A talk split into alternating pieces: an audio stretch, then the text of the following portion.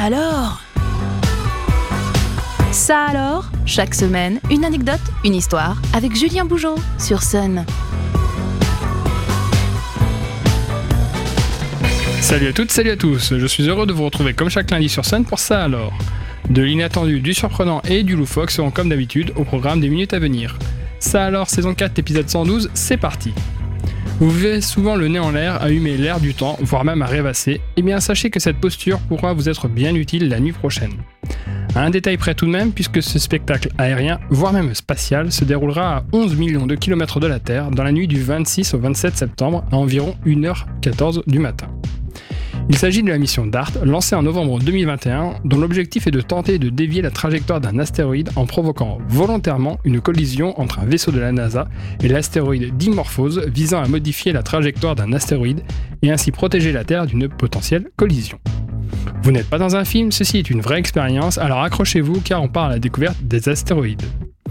D'ailleurs, évacuons tout de suite une idée tenace. Traverser un champ d'astéroïdes n'est pas si dangereux que ce que de nombreux films de science-fiction nous ont fait croire. Il ne s'agit pas de naviguer frénétiquement entre ces rochers, puisque, en moyenne, chaque astéroïde est distant de son plus proche voisin de quelques millions de kilomètres.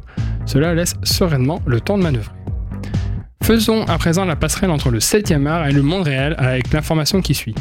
Vous pensez peut-être que le scénario du film Don't Look Up n'est que le fruit d'un scénariste en mal de sensations fortes et flippant légèrement quant à notre devenir commun? Pas tout à fait à vrai dire. Il semblerait qu'une part non négligeable de son scénario trouve sa source du côté de l'astéroïde Psyché. Je vous fais les présentations. Psyché est un corps céleste flottant quelque part dans la ceinture d'astéroïdes entre Mars et Jupiter, d'une dimension tout à fait conséquente, puisque cet astéroïde mesure plus de 200 km de diamètre. Là n'est pas sa particularité la plus remarquable, puisque Psyché serait, tenez-vous bien, constitué de matériaux rares et notamment d'or. Mais pas un peu d'or, des quantités tout à fait exceptionnelles. Dans le détail, l'astéroïde serait principalement constitué de nickel, de fer et surtout d'or. Si sa composition exacte n'est pas validée par toute la communauté scientifique, sa valeur est tout de même estimée à 700 quintillions de dollars. Si comme moi cet ordre de valeur vous dépasse, sachez qu'un quintillion correspond à un milliard de milliards. Ne sortez pas votre Texas Instrument pour tenter de compter, vous allez la mettre à chasse.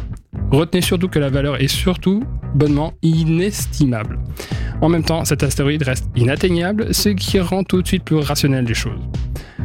En tout cas, pour celles et ceux qui auraient vu Don't Look Up, je pense que vous comprenez l'une des sources d'inspiration du film. On parle d'astéroïdes lointains, mais n'oublions pas qu'il y a près de 65 millions d'années, nous avons été nous-mêmes sur Terre visités par un astéroïde de 9,5 km de diamètre qui a profondément changé le cours de notre existence, et qui a surtout précipité à notre existence. Mais savez-vous ce qu'il s'est passé juste après l'impact? Des scientifiques ont récemment détaillé les heures qui ont suivi ce cataclysme. La puissance de l'impact, équivalente à 10 milliards de bombes atomiques type Hiroshima, a projeté près de 25 billions de tonnes de débris dans l'atmosphère.